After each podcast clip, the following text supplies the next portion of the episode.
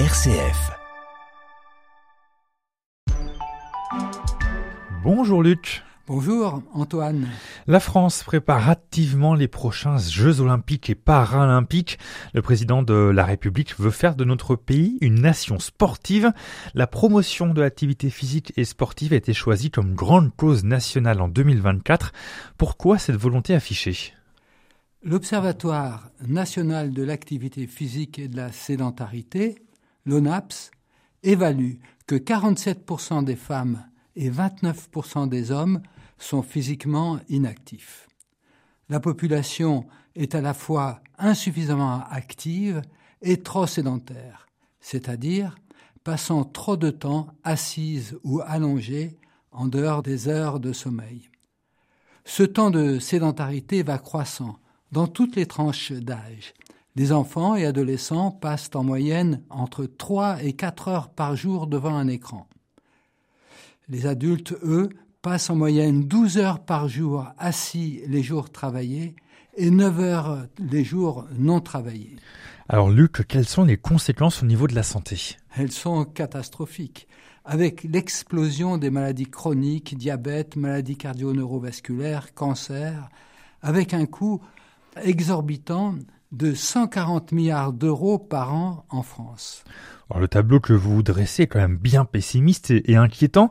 Comment peut-on rester positif?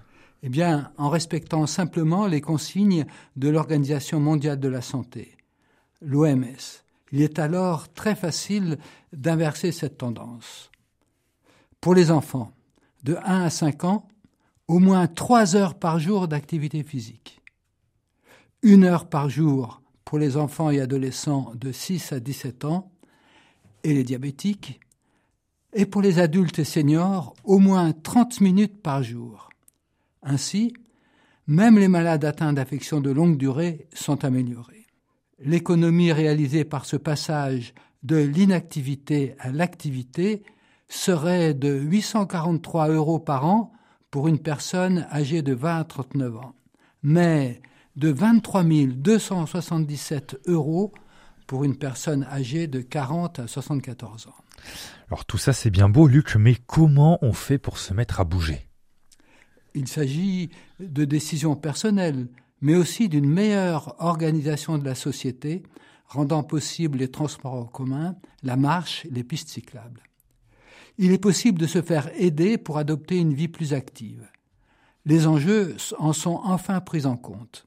Votre médecin généraliste peut vous adresser au dispositif d'accompagnement à la pratique d'activité physique, le DAPAP 26 ou 07, s'il juge que vous êtes trop sédentaire. Mais vous pouvez contacter directement ce dispositif pour la Drôme au 04 75 75 47 53 ou prendre euh, contact par mail au sport santé drôme franceolympique.com. Pour l'Ardèche, au 04 75 64 29 10 ou au 06 33 49 44 00 où vous serez accueilli par Jonathan Bazar. Bougeons donc et portons-nous mieux. Merci beaucoup Luc pour toutes ces informations et on mettra toutes ces informations, notamment les coordonnées téléphoniques, sur le site rcf.fr.